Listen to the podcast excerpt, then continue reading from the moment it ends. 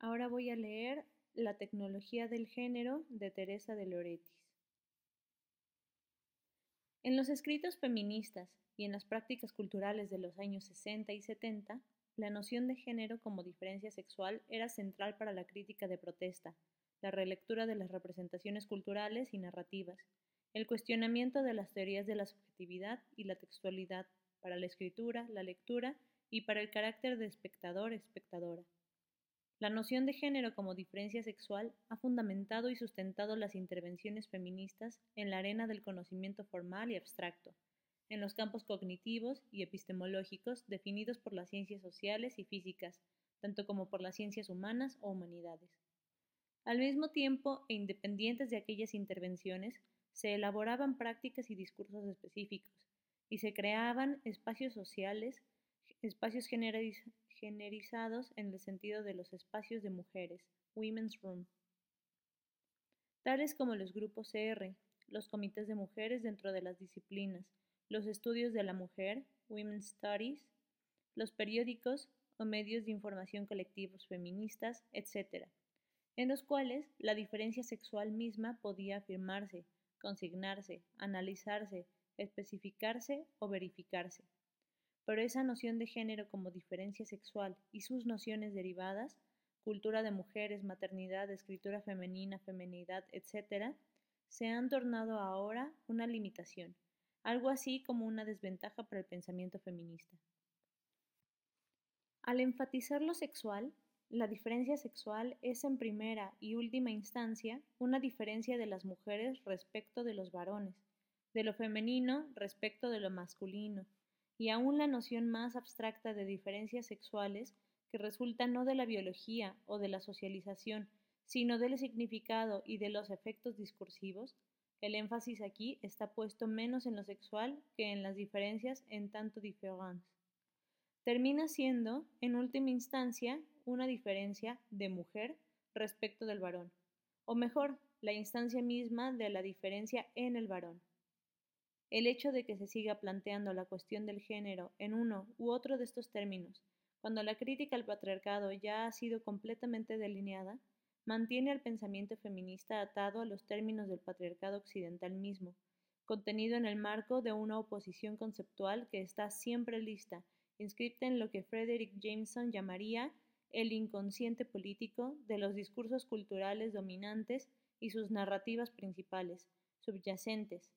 sean ellas biológicas, médicas, legales, filosóficas o literarias, y de esta manera tenderá a reproducirse a sí mismo, a retextualizarse, aun en las reescrituras feministas de las narrativas culturales, como veremos.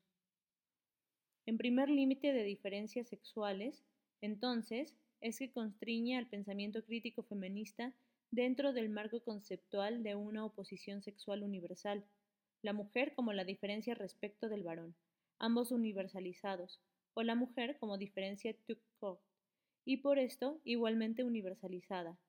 que hace muy difícil, si no imposible, articular las diferencias de las mujeres respecto de la mujer, es decir, las diferencias entre las mujeres o, quizá más exactamente, las diferencias dentro de las mujeres. Por ejemplo, las diferencias entre las mujeres que usan velo, las mujeres que visten la máscara, en palabras de Paul Laurence Dunbar, frecuentemente citado por las mujeres escritoras norteamericanas negras, y las mujeres que se enmascaran, el término de Jean Rivière, no pueden entenderse como diferencias sexuales. Desde ese punto de vista, no existirían diferencias en absoluto, y todas las mujeres no serían sino copias de diferentes personificaciones de alguna arquetípica esencia de mujer representaciones más o menos sofisticadas de una feminidad metafísico-discursiva.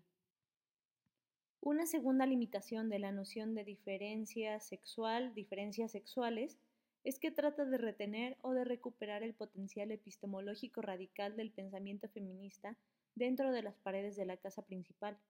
tomando prestada la metáfora de Ort Lord antes que la nietzscheana prisión del lenguaje, por razones que en este momento parecerán superficiales. Por potencial epistemológico radical, quiero decir la posibilidad, ya emergente en los escritos feministas de la década de los 80, de concebir al sujeto social y a las relaciones de la subjetividad para la socialización de otro modo. Un sujeto constituido en el género, seguramente no solo por la diferencia sexual, sino más bien a través de las representaciones lingüísticas y culturales. Un sujeto engendrado, también en la experiencia de las relaciones raciales y de clase, además de sexuales. Un sujeto, en consecuencia, no unificado, sino múltiple y no tanto dividido como contradictorio. Para comenzar a especificar esta otra clase de sujeto y articular sus relaciones con un campo social heterogéneo, necesitamos una noción de género que no esté tan ligada con la diferencia sexual como para ser virtualmente coextensiva con ella, y, como tal, por una parte, se presuponga el género como derivado no problemáticamente de la diferencia sexual, mientras, por otro lado, pueda ser subsumido en las diferencias sexuales como un efecto del lenguaje o como puramente imaginario, nada que ver con lo real.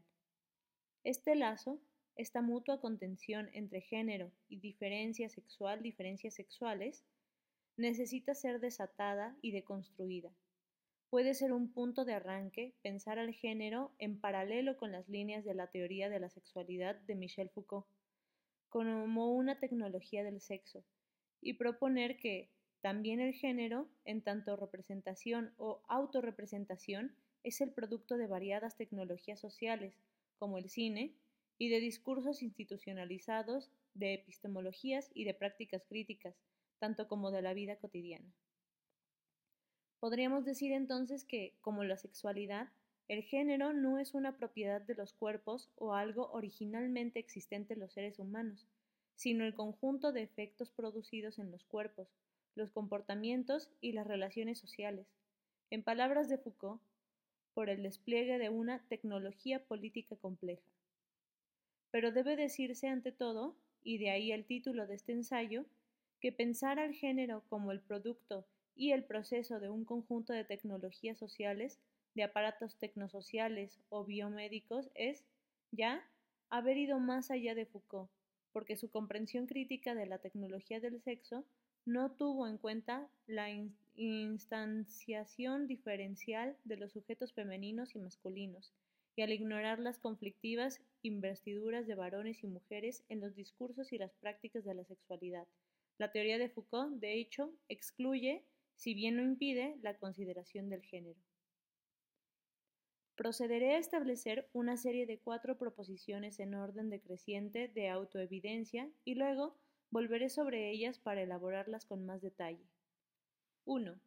El género es una representación, lo que no quiere decir que no tenga implicaciones concretas o reales, tanto sociales como subjetivas, para la vida material de los individuos, todo lo contrario. 2. La representación del género es su construcción, y en el sentido más simple se puede afirmar que todo el arte y la cultura occidental es el cincelado de la historia de esa construcción. 3. La construcción del género continúa hoy tan diligentemente como en épocas anteriores, por ejemplo, como en la era victoriana, y continúa no solo donde podría suponerse, en los medios, en la escuela estatal o privada, en los campos de deportes, en la familia, nuclear o extendida, o de, progenitura única. Para resumir en lo que Louis Althusser ha llamado los aparatos ideológicos del Estado. La construcción del género continúa también, aunque menos obviamente, en la academia, en la comunidad intelectual, en las prácticas artísticas de vanguardia y en las teorías radicales, y hasta, y por cierto, especialmente, en el feminismo. 4. En consecuencia, paradójicamente, la construcción del género es también afectada por su deconstrucción, es decir, por cualquier discurso, feminista u otro, que pudiera dejarla de lado como una tergiversación ideológica, porque el género, como lo real, es no solo el efecto de la representación, sino también su exceso, lo que permanece fuera del discurso como trauma potencial que, si no se le contiene, puede romper o desestabilizar cualquier representación. 1. Buscamos género en el American Heritage Dictionary of the English Language y encontramos que es primariamente un término clasificatorio. En gramática es una categoría por la que se clasifican palabras y formas gramaticales de acuerdo no solo al sexo o a la ausencia de sexo, que es una categoría particular llamada género natural y típica del idioma inglés, por ejemplo, sino también por otras características. Por ejemplo, las morfológicas, en lo que se llama género gramatical en las lenguas romances. Recuerdo un trabajo de Roman Jacobson titulado El sexo de los cuerpos celestiales, en el que, luego de analizar el género de las palabras para sol y luna en una gran variedad de lenguajes, llegó a la refrescante conclusión de que no hay ningún patrón que sustente la idea de una ley universal determinante de la masculinidad o la feminidad del sol o de la luna, gracias al cielo. El segundo sentido de género dado en el diccionario es clasificación de sexo. Sexo. Esta proximidad entre gramática y sexo, sumamente interesante, no se encuentra entre las lenguas romances, las que, se cree comúnmente, son habladas por gente más romántica que la anglosajona. El español género, el italiano genere y en el francés genre no tienen directamente la connotación de un género personal, que es transmitido, en cambio, por la palabra para el sexo. Y por esta razón podría parecer que la palabra genre, adoptada del francés para referir a la clasificación específica de las formas artísticas y literarias, en primer lugar a la pintura, está también desprovista de toda denotación de sexual, como lo está también la palabra genus, la etimología latina de género, usada en inglés como un término clasificatorio en la biología y en la lógica. Un interesante corolario de esta peculiaridad lingüística del inglés, o sea, la acepción del género que refiere al sexo, es que la noción de género que estoy discutiendo y por lo tanto la totalidad de la enmarañada cuestión de la relación del género humano con la representación son totalmente intraducibles a cualquier lengua romance un pensamiento sensato para quien pudiera estar tentado de adoptar una visión internacionalista, no digo universal, del proyecto de teorizar sobre el género. Volviendo al diccionario, entonces, encontramos que el término género es una representación, y no solo una representación en el sentido en el que cada palabra, cada signo, refiere, representa a su referente, ya sea un objeto, una cosa o un ser animado, el término género es, en efecto, la representación de una relación, ya sea que pertenezca a una clase, a un grupo o a una, categoría. El género es la representación de una relación o, si puedo, por un momento, entrometerme con mi segunda proposición, el género construye una relación entre una entidad y otras entidades que están constituidas previamente como una clase, y esa relación es de pertenencia. De este modo, el género asigna a una entidad, digamos a un individuo, una posición dentro de una clase y por lo tanto también una posición vis a vis con otras clases preconstituidas. Estoy usando el término clase deliberadamente, pero aquí no quiero significar clases sociales, porque deseo retener la comprensión de Marx de clase como un grupo de individuos ligados por determinaciones sociales e intereses, incluyendo muy puntualmente la ideología la que no es ni elegida libremente ni fijada arbitrariamente. Así, el género representa no a un individuo, sino a una relación, y a una relación social, en otras palabras, representa a un individuo en una clase. El género neutro en inglés, una lengua que se apoya en el género natural, notamos al pasar que natural está siempre presente en nuestra cultura desde el comienzo mismo que es precisamente el lenguaje se atribuye a, palabras referidas a entidades sin sexo o asexuadas, objetos o individuos marcados por la ausencia de sexo. Las excepciones a esta regla muestran la sabiduría popular del uso. Una criatura, child, es neutro en género y su modificador posesivo correcto es its, como me enseñaron cuando aprendí inglés hace muchos años, aunque la mayoría de la gente use his y algunos más reciente y raramente y hasta inconscientemente usen his o her. Aunque una criatura tiene un sexo por naturaleza, no adquiere un género hasta que se vuelve, o sea, hasta que sea significado significada como niño o niña. Lo que la sabiduría popular sabe, entonces, es que el género no es el, no es el sexo, un estado natural, sino la representación de cada individuo en términos de una relación social particular que preexiste al individuo y es predicada en la oposición conceptual y rígida, estructural, de dos sexos biológicos. Esta estructura conceptual es lo que las científicas sociales feministas han designado el sistema sexo-género.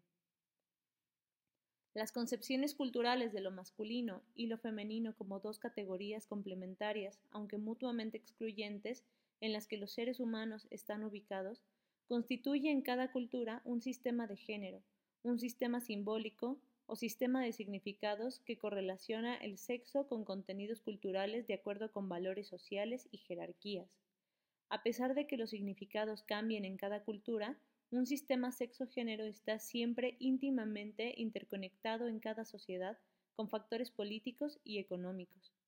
Siguiendo esta línea de pensamiento, la construcción cultural de sexo en género y la asimetría que caracterizan a todos los sistemas de género a través de las culturas, aunque en cada una en un modo particular, son entendidos como ligados sistemáticamente a la organización de la desigualdad social. El sistema sexo-género, en suma,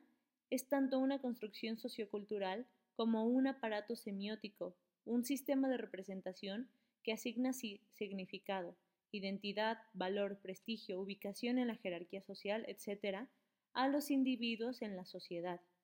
Si las representaciones de género son posiciones sociales que conllevan diferentes significados, entonces, para alguien ser representado y representarse como varón o mujer implica asumir la totalidad de los efectos de esos significados. Así, la proposición que afirma que la representación de género es su construcción, siendo cada término a la vez el producto y el proceso del otro, puede ser reformulada más exactamente. La construcción del género es tanto el producto como el, el proceso de su representación. 2. Cuando Althusser escribió que la ideología representa no el sistema de relaciones reales que gobiernan la existencia de los individuos,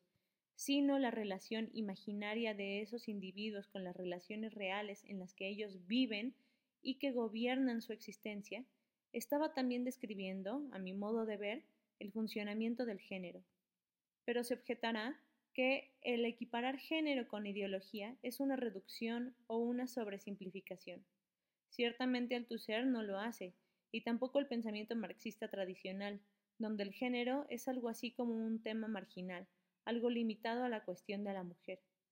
Porque como la sexualidad y la subjetividad, el género está ubicado en la esfera privada de la reproducción, la procreación y la familia, y no en la esfera pública, social, de lo superestructural, a la que la ideología pertenece y es determinada por las fuerzas económicas y las relaciones de producción.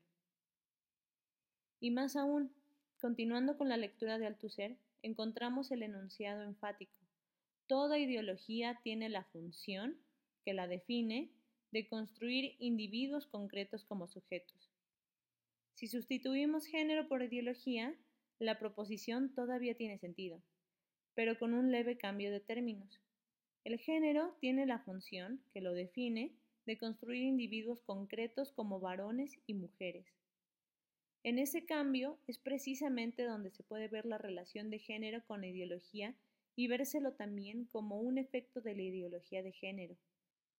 El cambio de sujetos a varones y mujeres marca la distancia conceptual entre dos órdenes de discurso, el discurso de la filosofía o teoría política y el discurso de la realidad. El género es dado y dado por sentado en el último, pero excluido en el primero.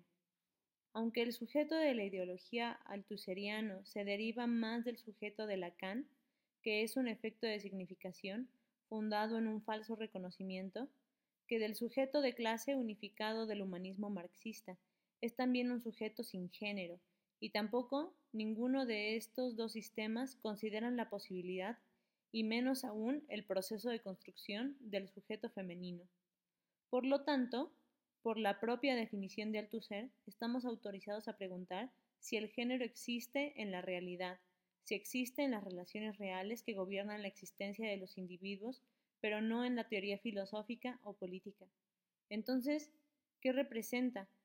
Por último, de hecho, sino la relación imaginaria de los individuos con las relaciones reales en las que viven.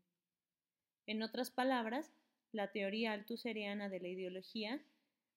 es ella misma prisionera y ciega de su propia complicidad con la ideología de género. Pero esto no es todo. Lo más importante y lo que va más al punto de mi argumento es que en la medida en que una teoría pueda ser validada por los discursos institucionales y adquirir poder o control sobre el campo de los significados sociales, la teoría de Althusser puede funcionar en sí misma como una tecnología del género.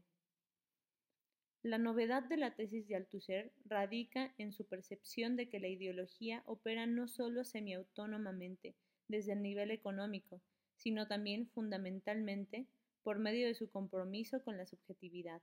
La categoría de sujeto es constitutiva de toda ideología, escribe en la página 171. Es entonces paradójico y hasta muy evidente que la conexión entre género e ideología o la comprensión del género como una instancia de la ideología no podría haber sido establecida por él, pero la conexión ha sido explorada por otra vía, por algunas pensadoras feministas quienes también son marxistas. Michelle Barrett,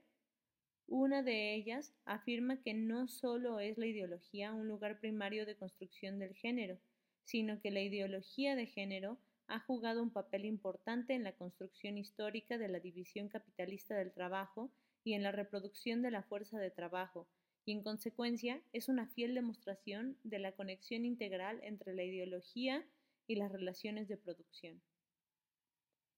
El argumento de Barrett, propuesto originalmente en su libro de 1980 Women's Suppression Today, se inscribe en el contexto del debate producido en Inglaterra por la teoría del discurso y otros desarrollos post-altuserianos de la teoría de la ideología, y más específicamente por la crítica de la ideología promovida por el periódico feminista británico MOF sobre las bases de las nociones de representación y diferencia trazadas desde Lacan y Derrida. Barrett cita el trabajo de Parvin Adams, A Note on the Distinction Between Sexual Division and Sexual Difference, donde la división sexual refiere a las dos categorías mutuamente excluyentes de varones y mujeres como dadas en la realidad. En términos de diferencias sexuales, por otra parte, lo que se debe captar es, precisamente, la producción de diferencias a través de sistemas de representación. El acto de la representación produce diferencias que no pueden ser conocidas de antemano. La crítica de Adams a una teoría marxista feminista de la ideología que descansa en la noción del patriarcado como dado en la realidad social, en otras palabras, una teoría basada en el hecho de la opresión de las mujeres por los varones, reside en que tal teoría está basada en un esencialismo, sea biológico o sociológico, que asoma aún en el trabajo de aquellas que, como Juliet Mitchell, podría insistir en que el género es un efecto de la representación. En los análisis feministas, sostiene Adams, el concepto de un sujeto femenino descansa sobre una homogénea opresión de las mujeres en un estado, la realidad, dado previamente a las prácticas representacionales. Al señalar que esa construcción del género no es más que el efecto de una variedad de representaciones y prácticas discursivas que producen diferencias sexuales no conocidas de antemano, o, en mi propia paráfrasis, el género no es más que la configuración variable de posicionalidades sexodiscursivas, Adams cree que puede evitar la simplicidad de una relación antagónica que está siempre lista entre los sexos que, a sus ojos, es un obstáculo, tanto, para tanto como para los análisis como para las prácticas políticas feministas. Estoy de acuerdo con la respuesta que da Barrett en este punto, especialmente en cuanto a sus implicaciones para las políticas feministas. Nosotras no necesitamos hablar de división sexual como siempre lista ahí, nosotras podemos explorar la construcción histórica de las categorías de masculinidad y feminidad, sin estar obligadas a rechazar que históricamente, específicas como son, ellas, no obstante, existen hoy en términos sistemáticos y hasta predictivos. Sin embargo, el sistema conceptual de Barrett no permite una comprensión de la ideología de género en términos teóricos específicamente feministas. En una nota agregada en la reedición de 1988 del ensayo que he estado citando, reitera su convicción de que la ideología es un lugar extremadamente importante de la construcción del género, pero que debería entendérsela más como una parte de una totalidad social que como una práctica o un discurso autónomos. Esta noción de totalidad social y el espinoso problema de la relativa autonomía de la ideología en general y presumiblemente de la ideología de género en particular, respecto de los medios y las fuerzas de producción y o de las relaciones sociales de producción, permanecen muy vagos y no resueltos en los argumentos de Barrett, quien se vuelve menos puntual y menos comprometida a medida en que continúa con la discusión de los modos en los que la ideología de género es reproducida en la práctica cultural literaria.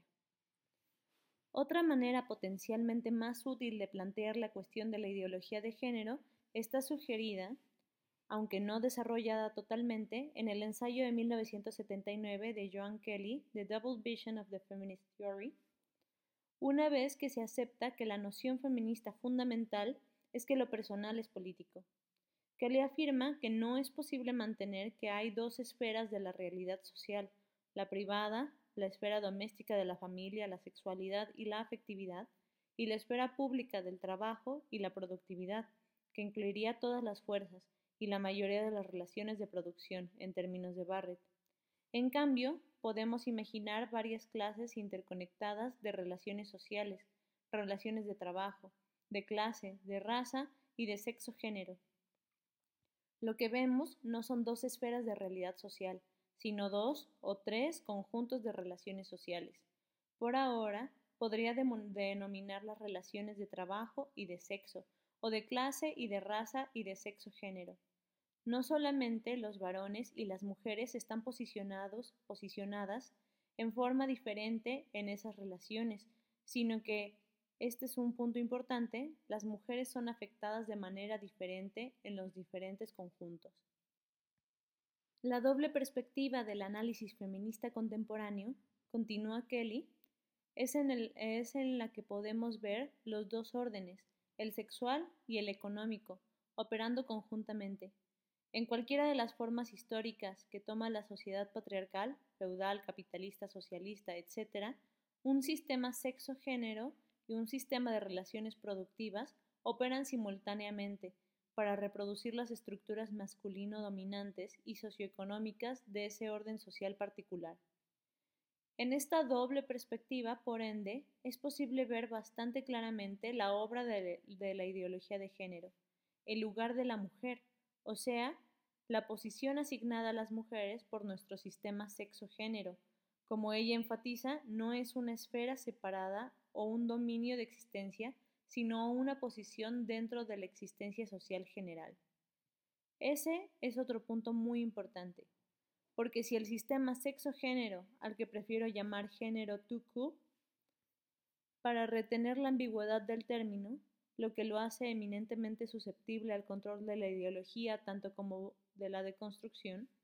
es un conjunto de relaciones sociales obtenidas a lo largo de la existencia social.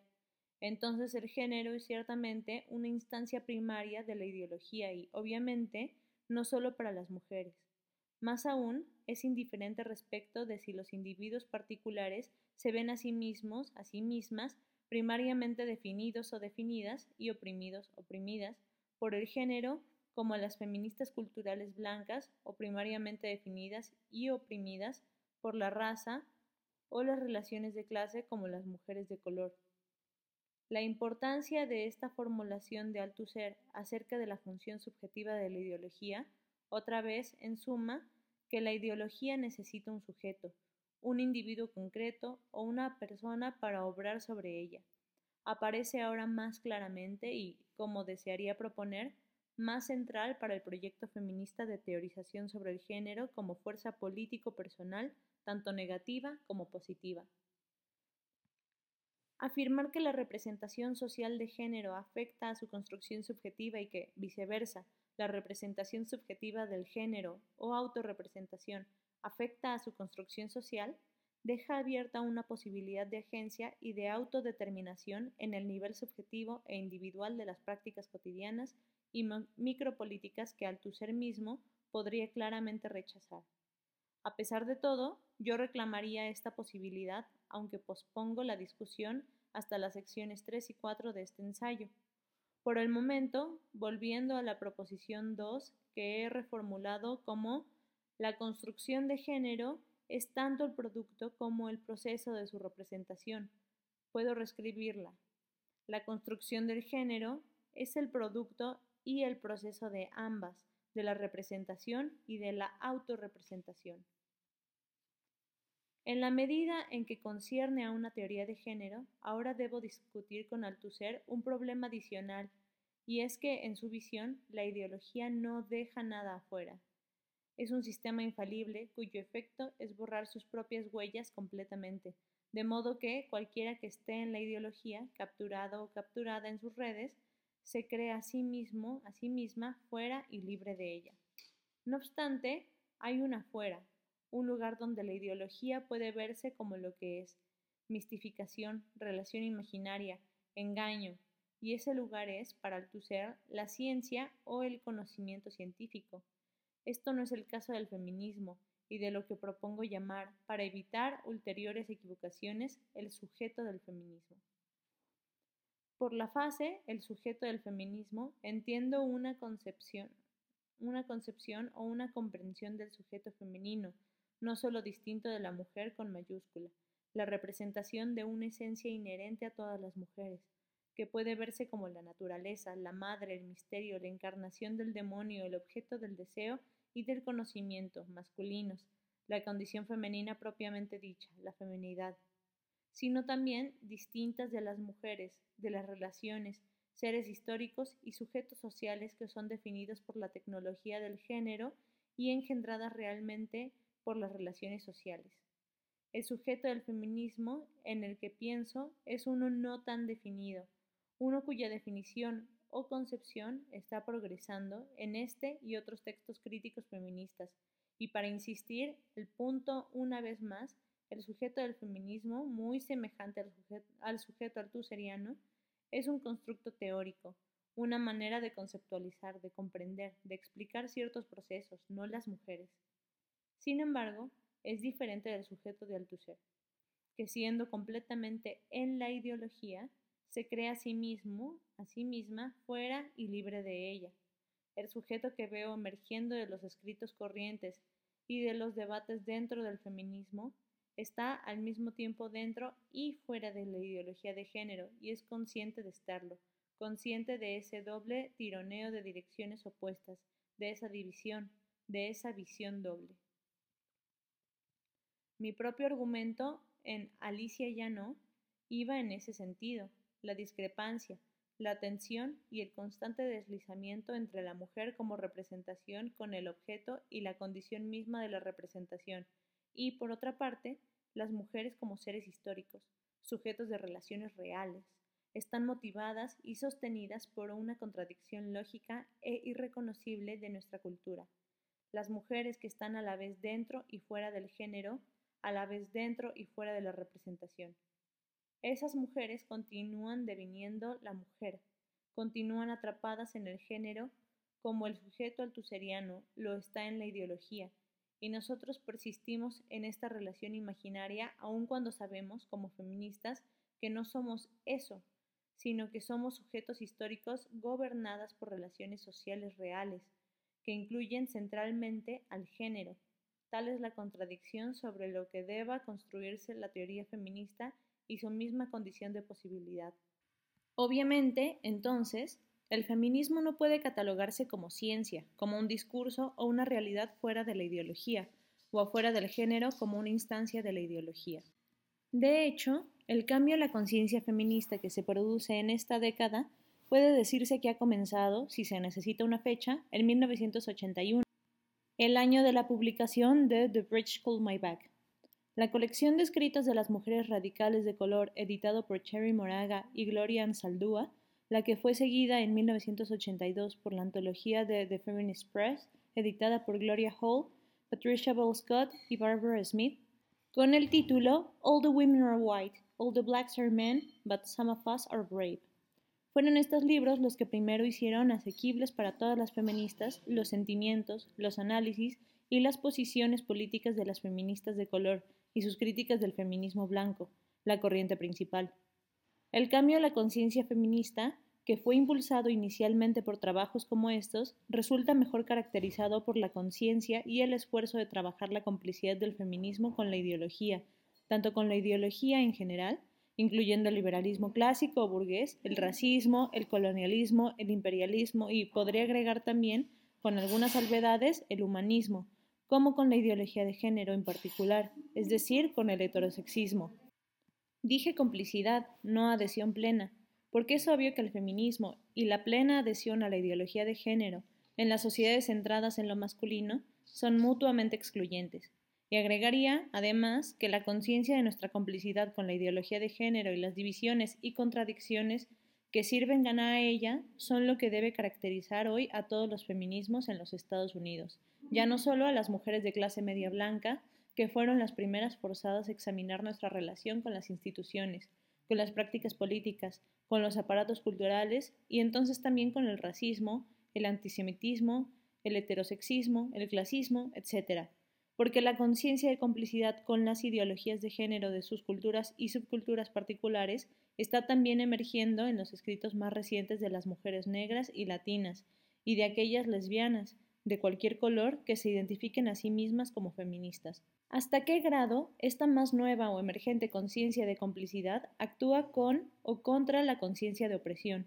Es una cuestión central para la comprensión de la ideología en estos tiempos posmodernos y poscoloniales. Esta es la razón por la que, a pesar de las divergencias, de las diferencias políticas y personales y del empeño que encierran a los debates feministas dentro y a través de líneas sexuales, raciales y étnicas, podemos mantener la esperanza de que el feminismo seguirá desarrollando una teoría radical y una práctica de transformación sociocultural. Para que ello ocurra, sin embargo, debe retenerse la ambigüedad del género, y esto es solo aparentemente una paradoja, no podemos resolver o disipar la incómoda condición de estar al mismo tiempo dentro y fuera del género, o bien por desexualizarlo, haciendo del género meramente una metáfora, una cuestión de différence, de efectos puramente discursivos, o por androginizarlo, alegando la misma experiencia de condiciones materiales para ambos sexos en una clase, raza o cultura determinada. Pero me he anticipado a lo que discutiré más adelante, me he extralimitado nuevamente, ya que no he trabajado aún en la tercera proposición, la que establece que la construcción de género a través de su representación continúa hoy tanto o más que en otros tiempos. Comenzaré con un muy simple ejemplo cotidiano y luego continuaré con pruebas más elevadas. 3. La mayoría de nosotras, las que somos mujeres, no se aplicará a quienes son varones, cuando completa un formulario, probablemente examina el casillero F antes, de, antes que el M. Difícilmente ocurriría que marcáramos el M. Sería como hacer trampa o peor, como no existir, como borrarnos del mundo. Para los varones, marcar el casillero F, aunque estuvieran tentados de hacerlo, tendría otra serie de implicaciones. Porque en el preciso instante en que por primera vez marcamos el cuadrillo al lado de la F, ingresamos oficialmente en el sistema sexo-género, en las relaciones sociales de género y devenimos engendradas, engendradas, como mujeres, es decir, no es solo que las demás personas nos consideren mujeres, sino que desde ese momento nosotras mismas nos hemos estado representando como mujeres. Ahora bien, pregunto, ¿no es eso lo mismo que decir que la F al lado del casillero que marcamos al llenar el formulario se nos ha adherido como un vestido de seda mojado, o que mientras creíamos que marcábamos la F en el formulario, en realidad la F nos marcaba a nosotras? Este es, por supuesto, el proceso descrito por Althusser, con la palabra interpelación, el proceso por el cual una representación social es aceptada y absorbida por un individuo como eh, como su, de ella o de él, propia representación, y así volverse, para ese individuo, real, aun cuando en realidad es imaginaria. No obstante, mi ejemplo es demasiado simple. no explica cómo se construye la representación y cómo entonces se la acepta y se la absorbe. Para ese propósito, vayamos ante todo a Michel Foucault. El primer volumen de la historia de la sexualidad de Foucault ha tenido gran influencia, en especial su atrevida tesis de que la sexualidad, comúnmente pensada tanto natural como íntima y privada, es en realidad completamente construida en la cultura de acuerdo con los propósitos políticos de la clase social dominante.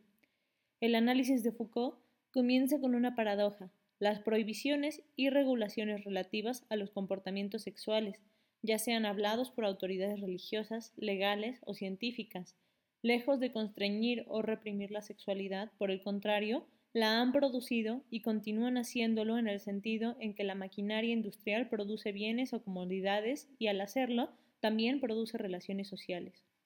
De ahí la noción de tecnología del sexo, que define como un conjunto de técnicas para maximizar la vida, que han sido desarrolladas y desplegadas por la burguesía desde finales del siglo XVIII para asegurar su supervivencia de clase y su hegemonía permanente.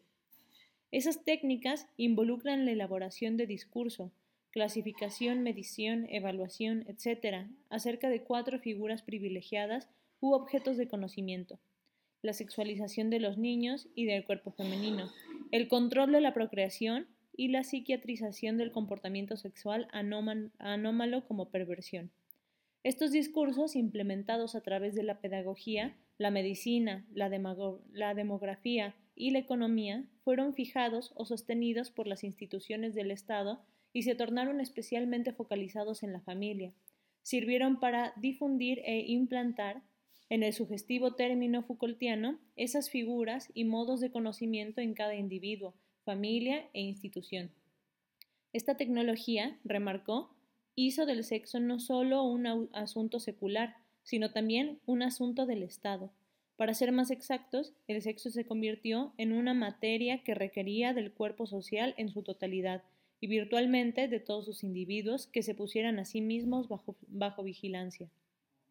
La sexualización del cuerpo femenino ha sido ciertamente una figura u objeto de conocimiento favoritos en los discursos de la ciencia médica, la religión, el arte, la literatura, la cultura popular, etc.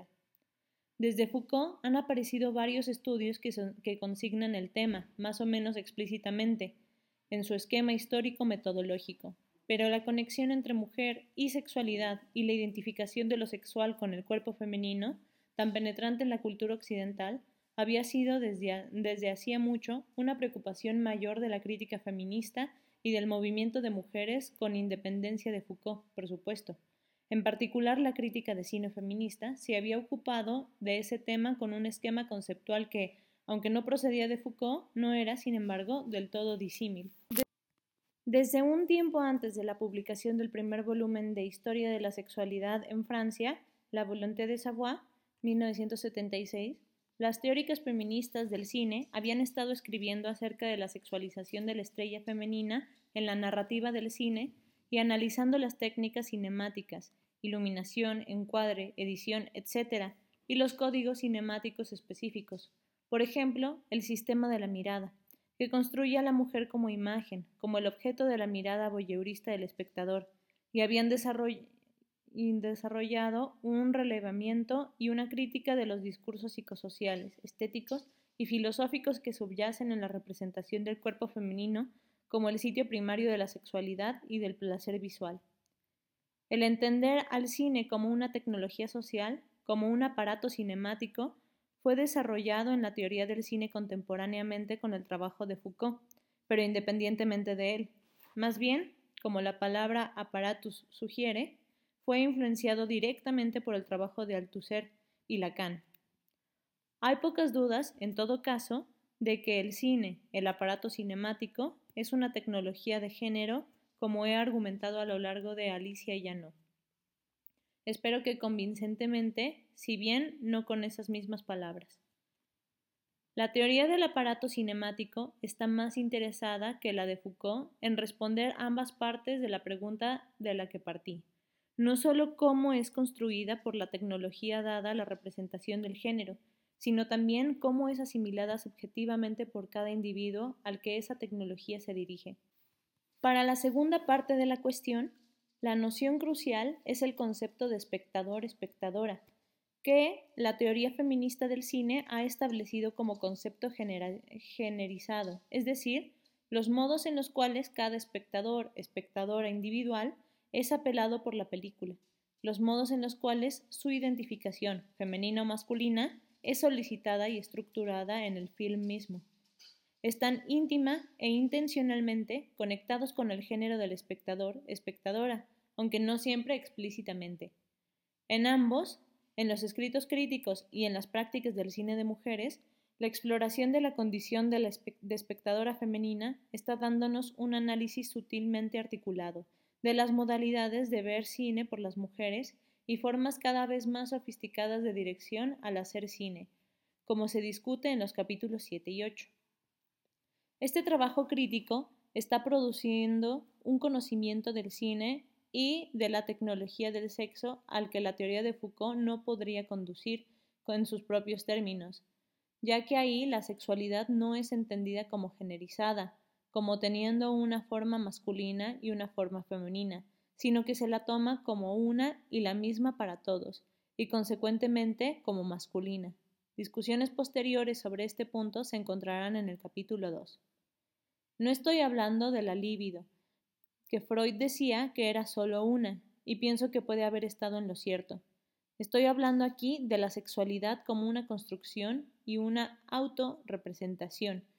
y que ambas sí tienen una forma femenina y una forma masculina, a pesar de que en el esquema mental centrado en lo masculino o patriarcal, la forma femenina es una proyección de la masculina, su opuesto complementario, su extrapolación,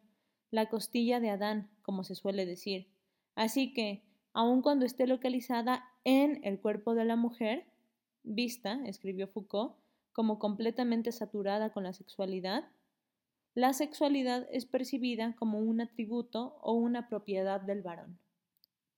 Como Lucy Bland afirma en respuesta a un artículo sobre la construcción histórica de la sexualidad en términos Foucaultianos, un artículo que no sorprendentemente omite lo que ella considera uno de los aspectos centrales de la construcción histórica de la sexualidad, es decir, su construcción como género específico, las concepciones variadas de la sexualidad a través de la historia occidental, aunque diversas entre sí, se han basado en el contraste permanente entre la sexualidad masculina y la femenina. En otras palabras, la sexualidad femenina ha sido invariablemente definida en contraste tanto como en la relación al varón,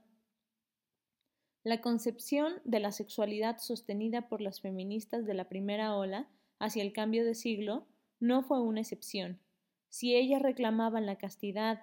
y se oponían a toda actividad sexual porque degrada a las mujeres al nivel de los varones, o si clamaban por una libre expresión de la función natural y calidad espiritual del sexo de parte de las mujeres, era porque el sexo significaba intercambio heterosexual y primariamente penetración. Es recién en el feminismo contemporáneo que han aparecido las nociones de una sexualidad de las mujeres diferente o autónoma y de identidades sexuales no masculino relacionadas. Pero igual, Bland observa, el desplazamiento del centro de la escena sexual del acto sexual como penetración queda como una tarea que aún hoy nos preocupa. Cito. La polaridad masculino-femenino ha sido y sigue siendo un tema central en casi todas las representaciones de la sexualidad. Para el sentido común, la sexualidad masculina y la femenina se erigen como distintas. La sexualidad masculina es entendida como activa, espontánea, genital, fácilmente elevada por objetos y fantasías, mientras que la femenina es pensada en términos de su relación con la sexualidad masculina, básicamente como expresión y respuesta al varón. De aquí la paradoja que estropea la teoría de Foucault, al igual que otras teorías contemporáneas radicales, pero androcéntricas, para combatir la tecnología social que produce la sexualidad y la opresión sexual. Esas teorías y sus políticas respectivas negarán al género,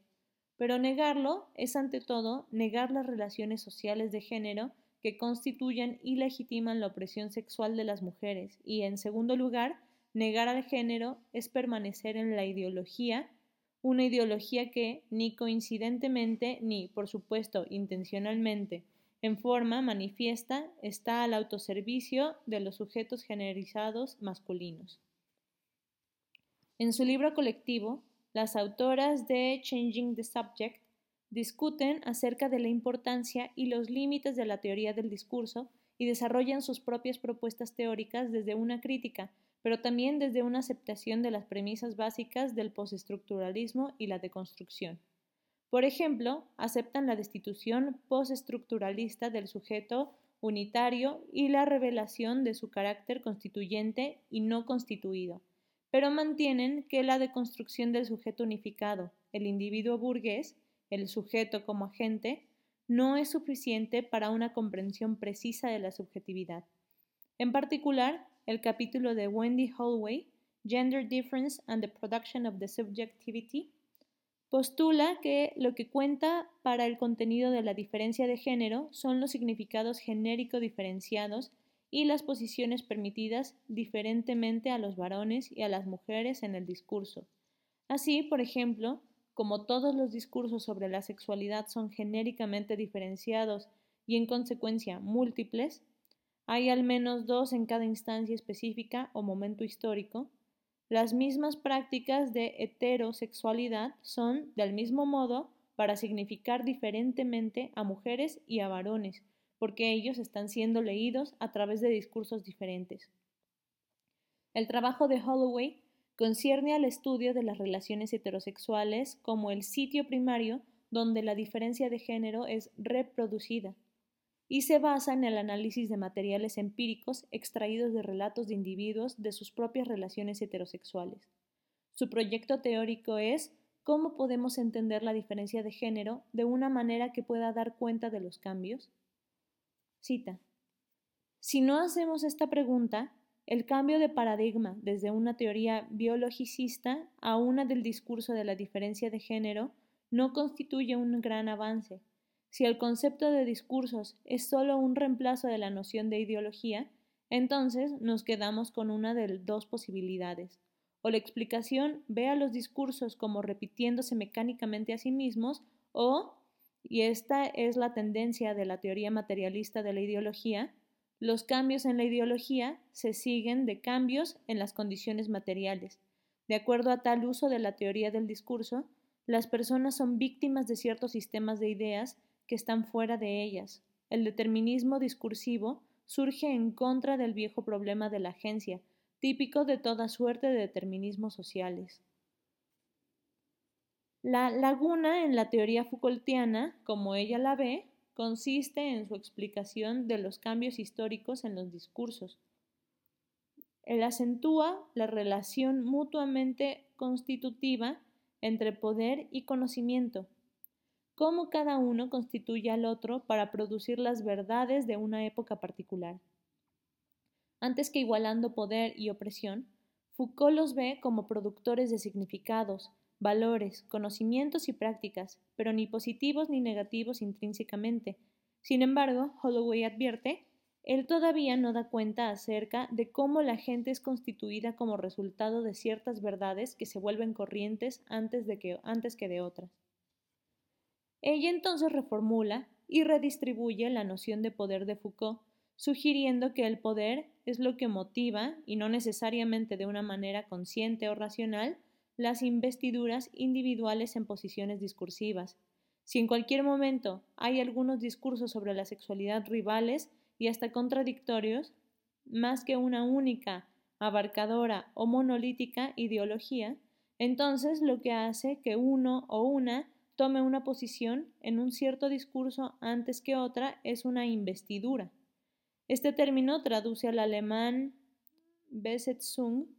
una palabra usada por Freud y convertida al inglés como catexia. Algo entre un compromiso emocional y un interés creado, en el poder relativo, la satisfacción, el premio, la retribución, que esa posición promete pero que no necesariamente siempre satisface. El de Holloway es un intento interesante de reconceptualizar el poder de tal manera que la agencia, antes que la elección, puede existir para el sujeto y especialmente para aquellos sujetos que han sido percibidos como víctimas de la opresión social o inhabilitados especialmente por el monopolio discursivo del poder saber. Esto no solo puede explicar por qué, por ejemplo, las mujeres, que son personas de un género, han tenido históricamente diferentes investiduras y así han tomado posiciones diferentes de género y de prácticas sexuales e identidades, celibato, monogamia, no monogamia, frigidez, rol sexual actuado, sexual role playing, lesbianismo, heterosexualidad, feminismo, antifeminismo, posfeminismo, etc., sino que también permite explicar a la vez el hecho de otras dimensiones mayores de diferencia social, tales como clase, raza y edad intersectadas con género para favorecer o no ciertas posiciones, tal como Holloway sugiere.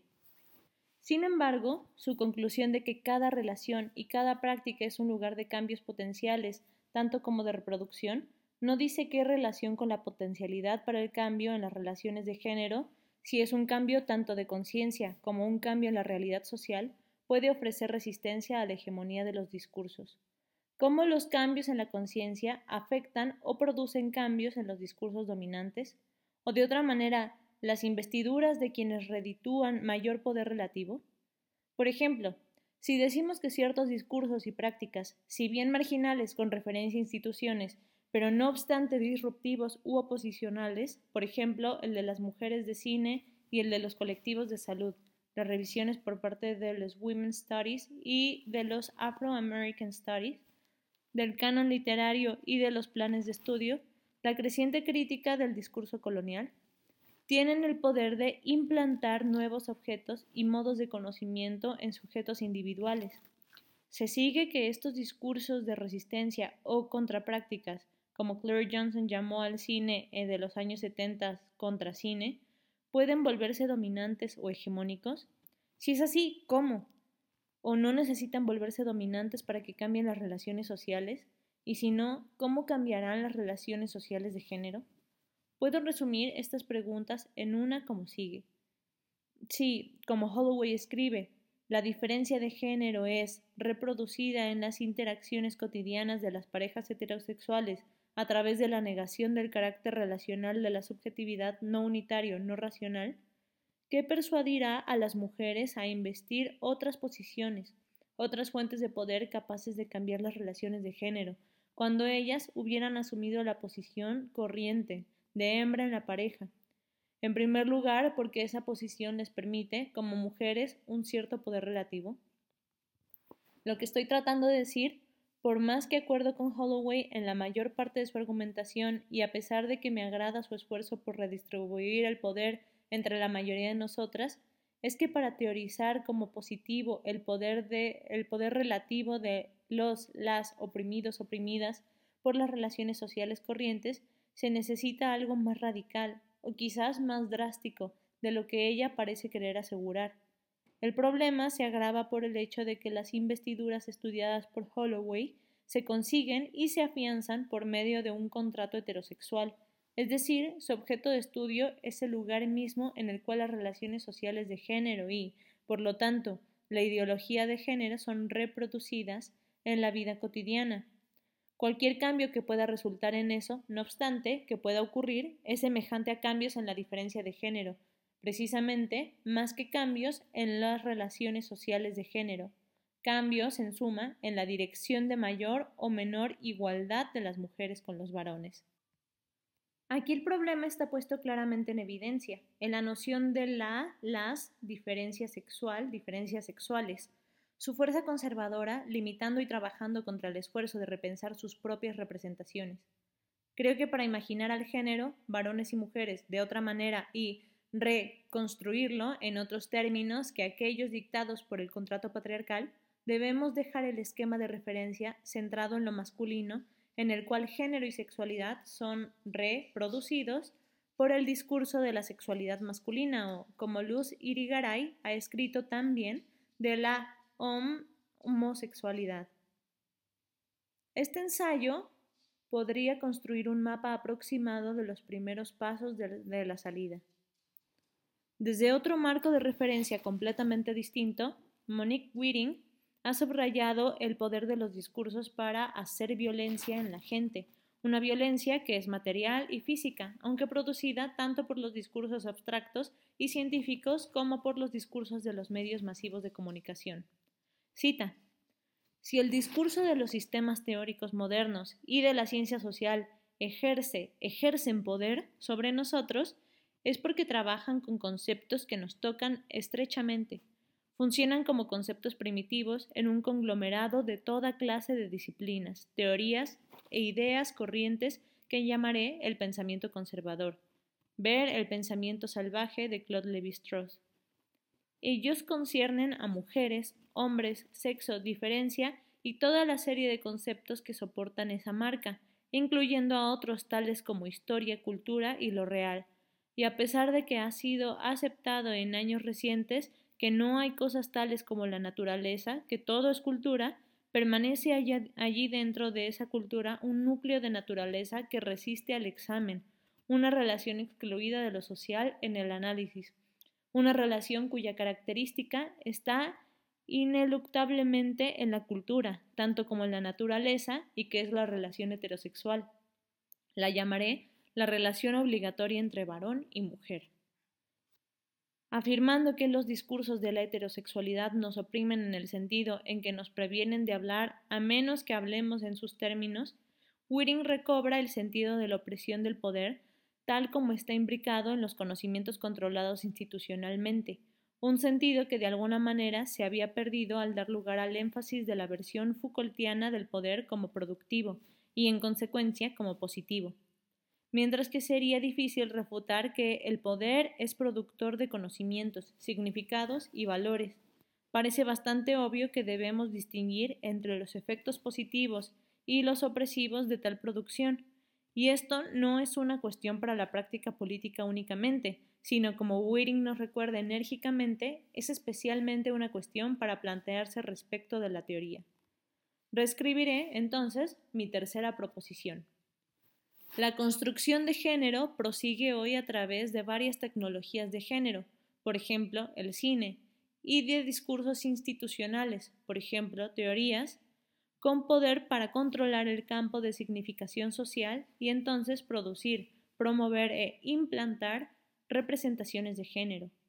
Pero los términos de una construcción diferente de género también subsisten en los márgenes de los discursos hegemónicos, ubicados desde afuera del contrato social heterosexual e inscriptos en las prácticas micropolíticas. Estos términos pueden tener también una parte en la construcción del género y sus objetos están más bien en el nivel local de las resistencias en la subjetividad y en la autorrepresentación. Retomaré este punto en la sección 4.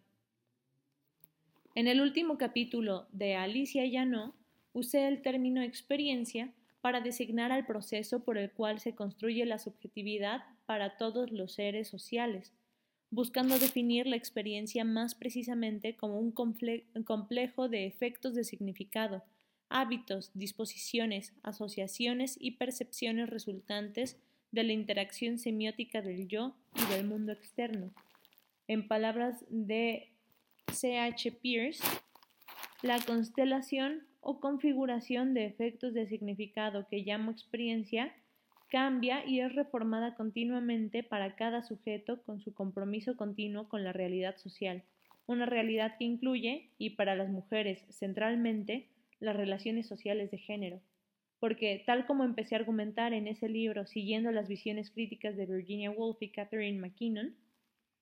la subjetividad y las experiencias femeninas descansan necesariamente en una relación específica con la sexualidad, y aunque desarrollada insuficientemente, esta observación me sugiere que lo que estoy tratando de definir con la noción de un complejo de hábitos, asociaciones, percepciones y disposiciones que la engendran a una como mujer, lo que estaba tratando de dar a entender era precisamente la experiencia de género, los efectos de significado y las autorrepresentaciones producidas en el sujeto por las prácticas socioculturales, los discursos y las instituciones dedicadas a la producción de mujeres y varones. Y seguramente no fue casual, entonces, que mi análisis haya sido concerniente al cine, a la narrativa y a la teoría, porque ellas mismas son, por supuesto, tecnologías de género. Ahora bien, afirmar que la teoría, un término genérico para cualquier discurso teorético que procure dar cuenta de un objeto particular de conocimiento, y en realidad construye ese objeto en un campo de significado como su propio dominio de conocimiento, el dominio llamado frecuentemente disciplina, es una tecnología de género, puede parecer paradójico, dado el hecho que he lamentado a través de la mayoría de estas páginas, es decir, que las teorías que están disponibles para ayudarnos y que delinean el pasaje desde la sociabilidad a la subjetividad, desde los sistemas simbólicos a la percepción individual o desde las representaciones culturales a la autorrepresentación, un pasaje en espacios discontinuos, debería decir, son o bien indiferentes al género o incapaces de conceptualizar un sujeto femenino. Son indiferentes al género, como las teorías de Althusser y de Foucault, o los trabajos tempranos de Julia Kristeva o de Humberto Eco, o bien si efectivamente se preocupan por el género, como lo hace la teoría freudiana del psicoanálisis, más que cualquier otra cosa en realidad, con excepción de la teoría feminista, y si efectivamente ofrecen entonces un modelo para la construcción del género en la diferencia sexual, sin embargo, su diseño del terreno entre la sociabilidad y la subjetividad es tal que deja al sujeto femenino irremediablemente prisionero en los pantanos patriarcales o varado en alguna parte entre el demonio y el profundo mar azul. Sin embargo, y este es mi argumento en este libro, ambos tipos de teorías y las ficciones que ellas inspiran contienen y promueven alguna representación de género, no menos que lo que hace el cine. Un ejemplo es el trabajo iluminador de Kaya Silverman sobre subjetividad y lenguaje en psicoanálisis. Al afirmar que la subjetividad es producida a través del lenguaje y que el sujeto humano es semiótico y, por tanto, también un sujeto generizado, Silverman hace un esfuerzo valiente, en sus palabras, para crear un espacio para el sujeto femenino dentro de sus las páginas, aunque este espacio fuera solo negativo. Y, por cierto, en el esquema lacaniano de su análisis, la cuestión de género no encaja y el sujeto femenino puede ser definido solo vagamente como un punto de resistencia a la cultura patriarcal, como potencialmente subversivo o como estructurado negativamente en relación al falo. Esta negatividad de la mujer, su carencia o trascendencia de las leyes y proceso de significación, tiene una contraparte en la teoría psicoanalítica postestructuralista de la noción de feminidad como una condición privilegiada, una cercanía a la naturaleza, el cuerpo, el costado maternal o el inconsciente. Sin embargo, estamos prevenidas. Esta feminidad es puramente una representación, una posicionalidad dentro del modelo fálico de deseo y significación. No es una cualidad o una propiedad de las mujeres, lo que equivale a decir que la mujer, como sujeto de deseo o de significación, es irrepresentable. O mejor, que en el orden fálico de la cultura patriarcal y en su teoría, la mujer es irrepresentable excepto como representación. Pero aun cuando difiere de la versión lacaniana predominante en la crítica literaria y teoría del cine, y aun cuando efectivamente pone la cuestión de cómo una se convierte en una mujer, como hace por ejemplo la teoría de las relaciones objetales que ha interesado a las feministas tanto, si no más, que Lacan o Freud, el psicoanálisis define a la mujer en relación con el hombre, desde dentro del mismo esquema de referencia y con las categorías analíticas elaboradas para dar cuenta del desarrollo psicosocial del varón. Esta es la razón por la que el psicoanálisis no se dirige, no puede dirigirse a la compleja y contradictoria relación de las mujeres con la mujer, que en cambio define como una simple ecuación mujeres igual a mujer igual a madre. Y ese tal como es sugerido, es uno de los efectos más profundamente arraigados de la ideología de género. Antes de pasar a considerar las representaciones de género que están contenidas en otros discursos corrientes de interés para el feminismo, deseo volver brevemente a mi propia posición de vis a vis el problema de comprender al género tanto a través de una lectura crítica de la teoría como a través de las configuraciones cambiantes de mi experiencia como feminista y como teórica. Si no pude dejar de ver, aunque no lo haya podido formular en mis primeros trabajos, que el cine y las teorías narrativas eran tecnologías de género, no fue solo porque había leído a Foucault o, y a Althusser.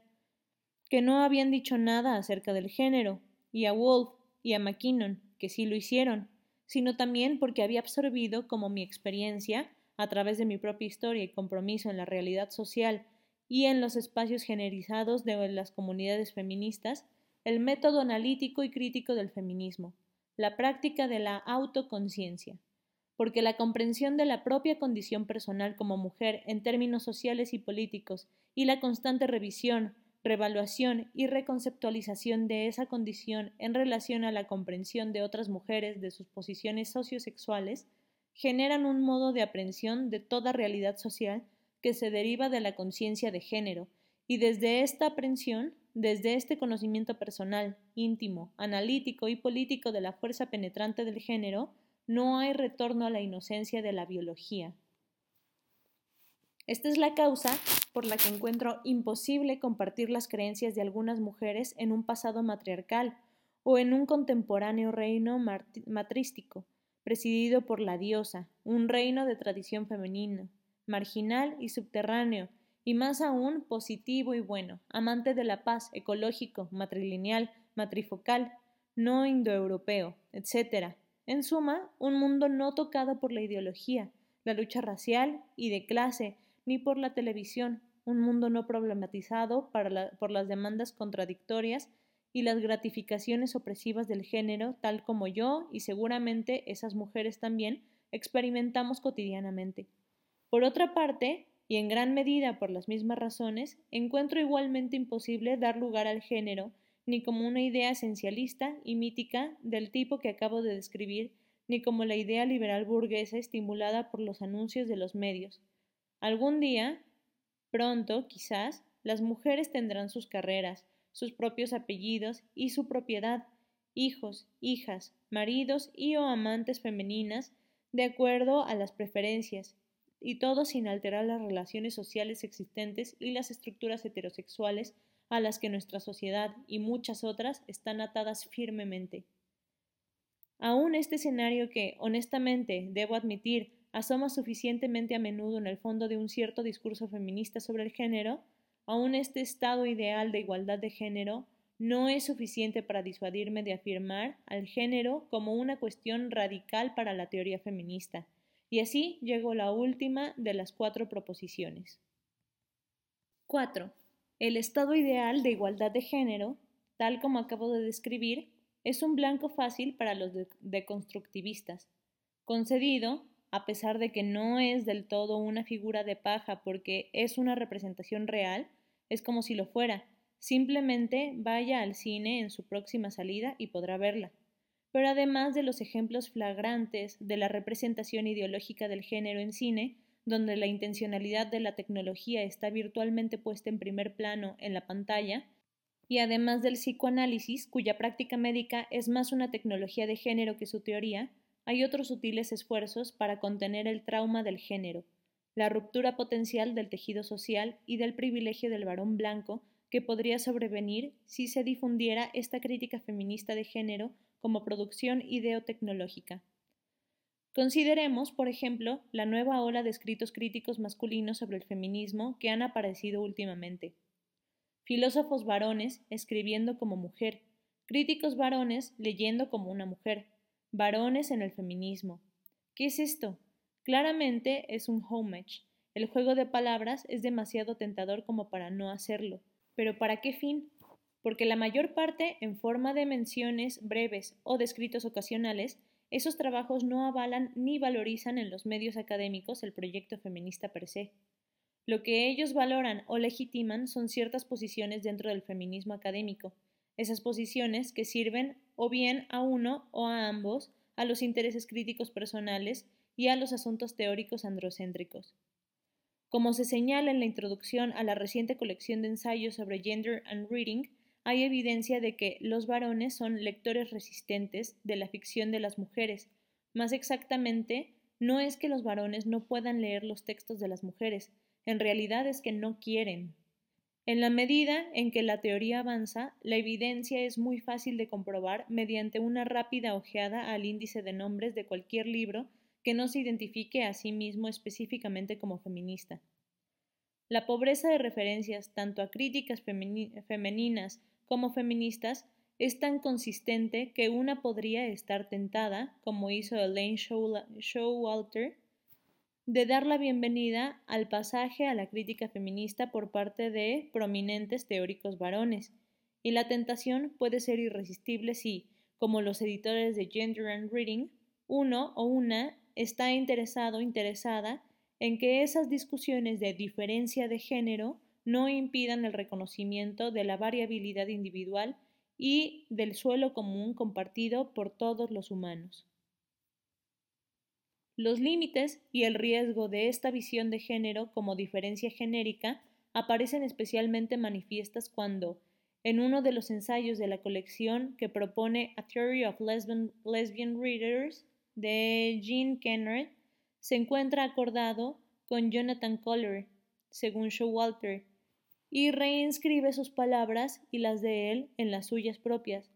Leer como una lesbiana no es necesariamente lo que ocurre cuando una lesbiana lee. La hipótesis de una lectora lesbiana es lo que cambia nuestra aprehensión de un texto dado. Irónicamente, o diría mejor, gracias a la mano de Dios, este último enunciado contradice y va en dirección opuesta al propio proyecto crítico de Kennard, claramente establecido unas pocas páginas antes.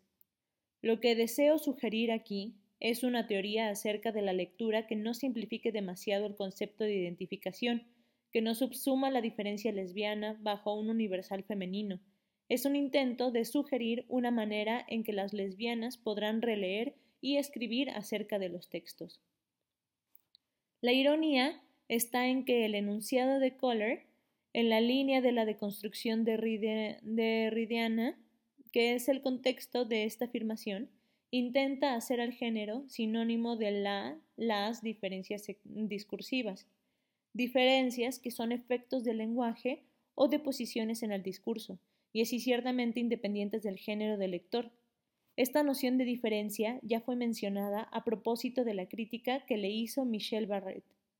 Lo que Kennard está sugiriendo entonces es que Kohler puede leer no solo como una mujer, sino también como una lesbiana, y eso subsumiría la diferencia lesbiana no solo bajo un universal femenino, sino también bajo el universal masculino, que el mismo Jonathan Kohler podría no aceptar representar en nombre de la différence.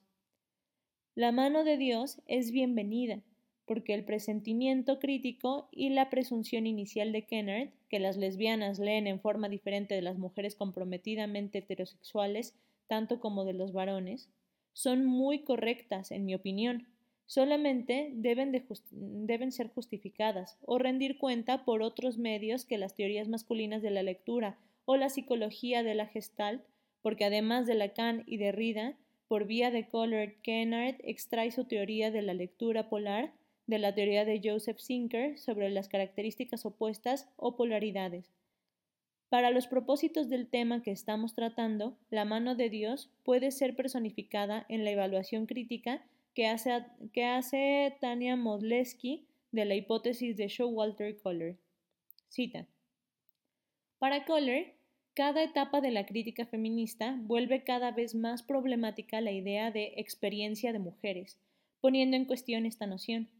Kohler logra abrir un espacio para las interpretaciones feministas masculinas de los textos literarios. Así, en un punto, él cita la observación de Peggy Camus acerca del feminismo como una forma de lectura y pide prestado un término, bastante irónicamente, de Elaine Showalter para sugerir que leer como una mujer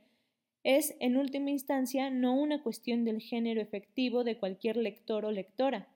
una y otra vez, Kohler habla sobre la necesidad para la crítica de adoptar lo que Showalter ha llamado la hipótesis de una mujer lectora en lugar de apelar a la experiencia de las, los, lectoras, lectores reales. Entonces, al mostrar cómo Kohler acepta el relato de Freud en Moisés y el monoteísmo, y por tanto especula que una crítica literaria propensa a indagar los significados legítimos de un texto debe ser vista como patriarcal, Modleski sugiere que Kohler es él mismo patriarcal, justo en el punto en que parece ser más feminista cuando se arroga a sí mismo y a otros críticos masculinos la habilidad de leer como una mujer por hipotetización de las mujeres lectoras. Una crítica feminista, concluye, repudiaría la hipótesis de una lectora mujer y promovería, en cambio, la real lectora femenina. Paradójicamente, como señalo en el capítulo 2 con referencia a la postura de Foucault acerca del tema de la violación, algunos de los más sutiles intentos de contener este trauma de género están inscriptos en los discursos teóricos cuyo mayor propósito explícito es de construir el status quo en el texto de la cultura occidental, la filosofía antihumanista y la deconstrucción derrideana misma, tal como aparecen reformados en los estudios literarios y textuales en la Academia Anglo-Norteamericana. En su análisis de la noción de femineidad en la filosofía francesa contemporánea, Rossi Braidotti vea a esta noción como central para sus preocupaciones principales. La crítica de la racionalidad, la demistificación de la subjetividad unificada, el individuo como sujeto del conocimiento y la investigación de la complicidad entre el conocimiento y poder. La crítica radical de la subjetividad, argumenta, ha resultado focalizada en un número de cuestiones concernientes al rol y al estatus de la feminidad en el esquema conceptual del discurso filosófico. Este interés parece ser una extraordinaria coocurrencia de fenómenos, el renacimiento del movimiento de mujeres, por una parte, y la necesidad de reexaminar los cimientos del discurso racional percibida por la mayoría de los filósofos europeos, por la otra. Braidotti continúa, entonces, la discusión sobre las formas múltiples que asume esa feminidad en el trabajo de Deleuze, Foucault, Lyotard y Derrida, y concurrentemente el rechazo firme de cada filósofo de identificar la feminidad con las mujeres reales, por el contrario, es solamente abandonando la insistencia en la especificidad sexual, género, que las mujeres, como ellos lo ven, podrían ser el grupo social mejor calificado porque son oprimidas por la sexualidad, para adoptar un sujeto radicalmente otro, descentrado y desexualizado. Así, desplazando el tema del género sobre una ahistórica figura de la feminidad puramente textual, Derrida, o cambiando la base sexual del género bastante más allá de la diferencia sexual sobre un cuerpo de placeres difusos, Foucault, y superficies investidas libidinalmente, Lyotard, o en un lugar corporal de afectividad indiferenciada, y por lo tanto un sujeto liberado de la autorrepresentación y los constreñimientos de la identidad, de Leus, y finalmente por desplazamientos de la ideología, pero también de la realidad, la historicidad del género sobre este sujeto difuso, descentrado o deconstruido, pero ciertamente no femenino, Así es que, paradójicamente, otra vez, estas teorías hacen su apelación a las mujeres, nombrando el proceso de tal desplazamiento con el término deviniendo mujeres, devenir femme. En otras palabras, solo negando la diferencia sexual y el género como componentes de la subjetividad en las mujeres reales y por lo tanto negando la historia de la opresión y la resistencia política de las mujeres, tanto como la contribución epistemológica del feminismo para la redefinición de la subjetividad y la sociabilidad, pueden los filósofos ver en las mujeres el depositario privilegiado del futuro de la humanidad. Eso, observa Braidotti, no es más que el viejo hábito mental de los filósofos de pensar lo masculino como sinónimo de universal, el hábito mental de traducir a las mujeres como metáfora que ese hábito es más viejo y por lo tanto más duro de romper que el sujeto cartesiano. Puede explicar la omisión predominante, cuando no es desprecio directo, que los intelectuales varones tienen por la teorización feminista, a pesar de gestos ocasionales en la dirección de las luchas de las mujeres, o la concesión de estatus político al movimiento de mujeres, esto no impediría, y de hecho no impide a las teóricas feministas la lectura, relectura y reescritura de sus trabajos. Por el contrario, la necesidad de la teoría feminista de continuar su crítica radical de los discursos dominantes de género, tal como estos son, al mismo tiempo que intentan eliminar por completo la diferencia sexual, es mucho más insistente desde que la palabra postfeminismo fue pronunciada, y no en vano, Esta clase de, construcción del sujeto es efectivamente una manera de recontener a las mujeres en la feminidad, mujer, y reposicionar la subjetividad femenina en el sujeto masculino, como quiera que sea definido. Además, cierra la puerta en la cara del sujeto social emergente al cual estos discursos supuestamente están tratando de ubicar, un sujeto constituido a través de una multiplicidad de diferencias en la heterogeneidad material y discursiva. Nuevamente, entonces, reescribo. Si la deconstrucción de género inevitablemente produce su reconstrucción, la pregunta es ¿en qué términos y en interés de quién es producida la de-reconstrucción? Volviendo al problema que procuré eludicar en la discusión del ensayo, eh, de Jean Kennard,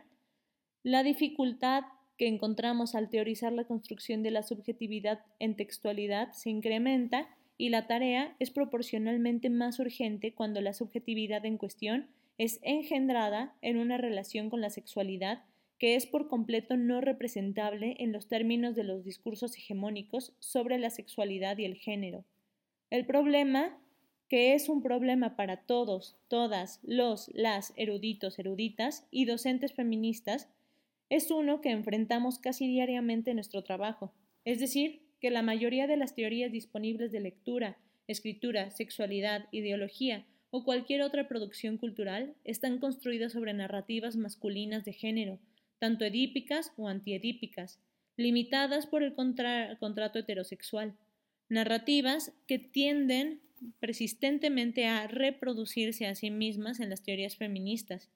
Ellas tienden a, y lo harán así a menos que una resista constantemente recelosa de su rumbo.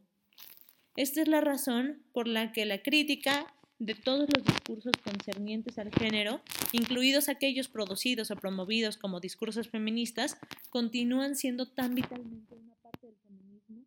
como lo es el actual esfuerzo de y de definir los términos de otra perspectiva, una perspectiva desde otra parte.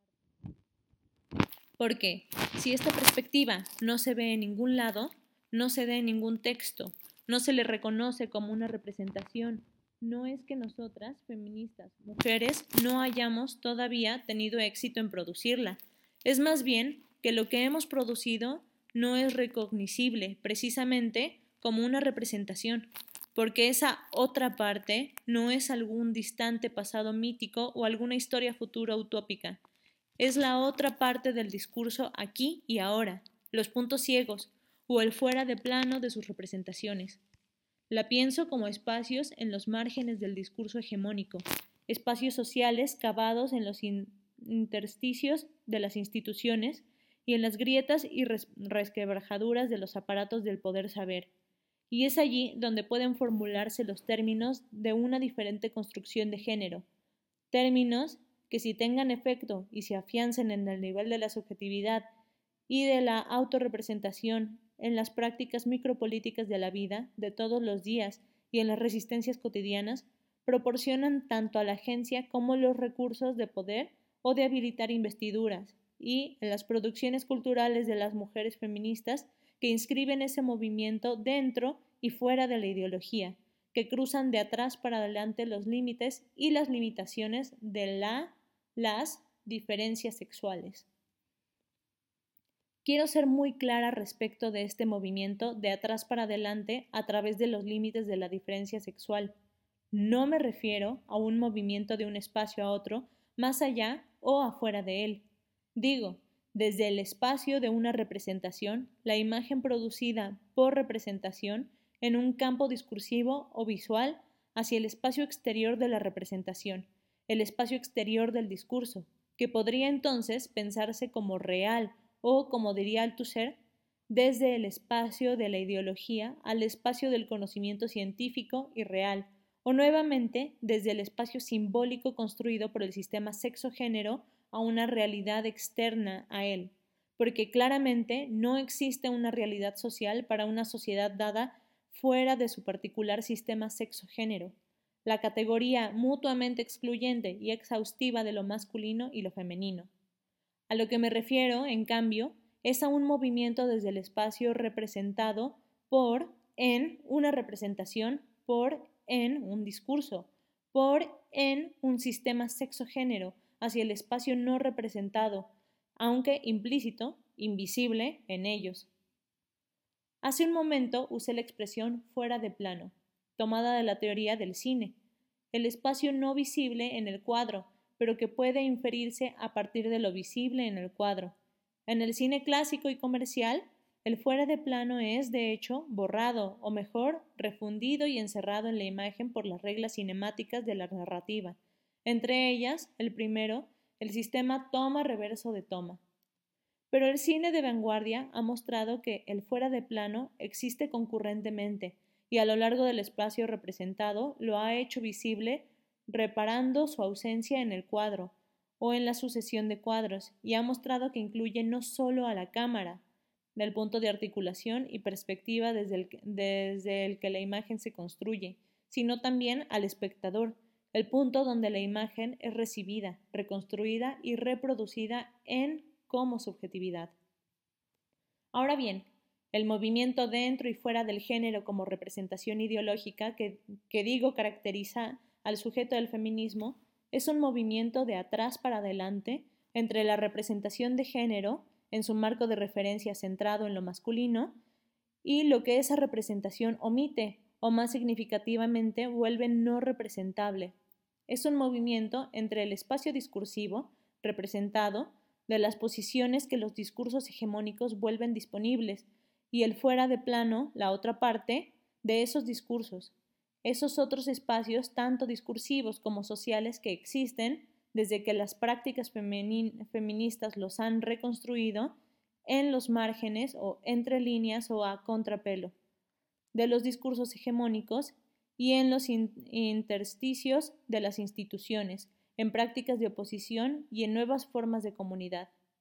Esas dos clases de espacios no están ni en oposición uno con otro, ni eslabonados en una cadena de asignación pero coexisten concurrentemente y en contradicción. El movimiento entre ellos, por lo tanto, no es el de una dialéctica, de una integración, de una combinatoria o de la différence, sino que es la tensión de la contradicción, de la multiplicidad y de la heteronomía. Si bien en las narrativas principales cinemáticas y otras